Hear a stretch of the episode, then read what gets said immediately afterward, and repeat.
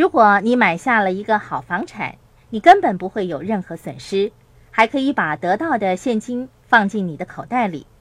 我再说一遍，非但不会给你带来损失，还会给你带来不用课税的现金。谈到投资回报或者是现金回报，我们根本不用考虑到折旧的问题。我说的对吗？说的对。事实上，我们关注的只不过是现金而已。能够放进你口袋的现金就是资产，这些现金或许是需要课税的，也有可能是不用课税的，这就是房地产投资的乐趣了。一般来说，这些现金是不用课税的，也就是我们经常提到的现金流，这是正的现金流。正确一点来说，这是不用课税的正现金流。房地产之所以是有效的投资。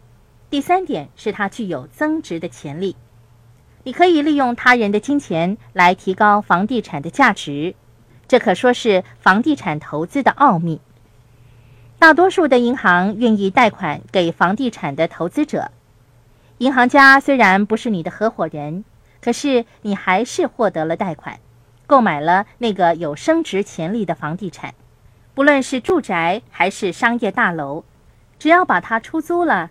以便获得租金收入，你利用银行借给你的贷款来赚取租金收入，你不但获得了一个具有升值潜力的房地产，还赚取到了租金收入，可以说是这项交易的大赢家。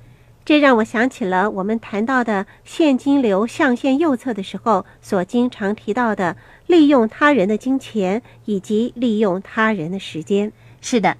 你提出的这一点可以让我们看到现金流象限跟房地产是互相配合的。位于现金流象限左侧的是 E 和 S，他们从雇员和自由职业者的角度来投资房地产。如果你购买了一个房地产之后，亲自进行维修、油漆的工作，你就是位于现金流象限左侧的雇员或自由职业者。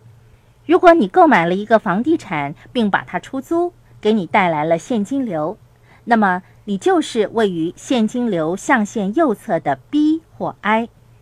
房地产只是一个投资产品，最重要的是具备周详的投资计划。我们强调的是计划，不是产品。